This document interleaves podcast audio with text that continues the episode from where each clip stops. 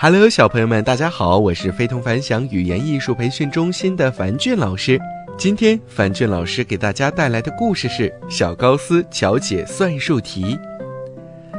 高斯是德国伟大的数学家，高斯很喜欢数学，对数字非常敏感，而且爱动脑筋。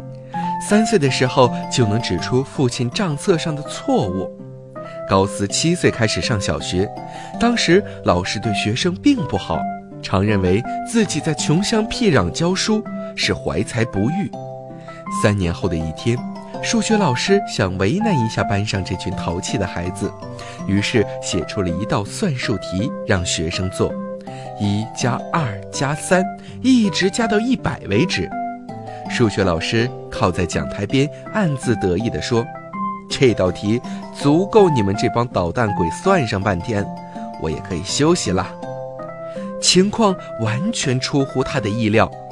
没过多久，只见小高斯高高的举起手，得意地说：“老师，我算好了。”数学老师一脸怀疑地走到小高斯身边，拿起他的答案一看，五千零五十，完全正确。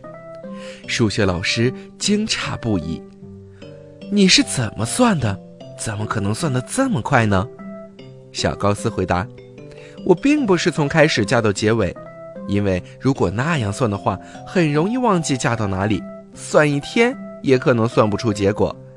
我看了这组数字，发现它们有个规律：可以先把一和一百相加，得到一百零一；再把二和九十九相加，也得到一百零一；以此类推，最后把五十和五十一相加，也得到一百零一。